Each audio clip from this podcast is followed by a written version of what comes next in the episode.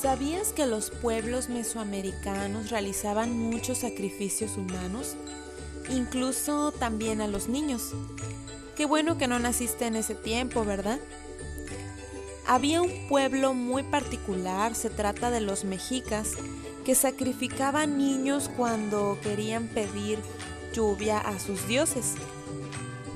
Puedes leer un poco más sobre ellos en tu libro de texto en la página 57, 58 y 59. Te será de apoyo para realizar la actividad.